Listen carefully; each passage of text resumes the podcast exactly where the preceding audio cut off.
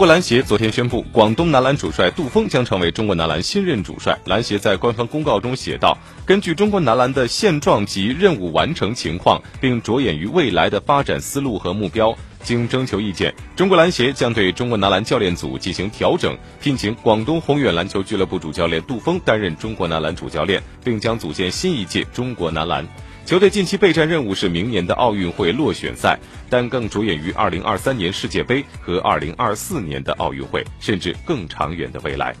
杜峰曾在2017年到2018年担任中国男篮集训蓝队的主教练，带队参加过亚洲杯、世界杯预选赛等国际赛事。二零一三年，杜峰开始担任广东宏远男篮的主教练，先后带队赢得二零一二至一三赛季和二零一八至一九赛季 CBA 联赛的总冠军，并获得二零一八至一九赛季最佳教练员奖。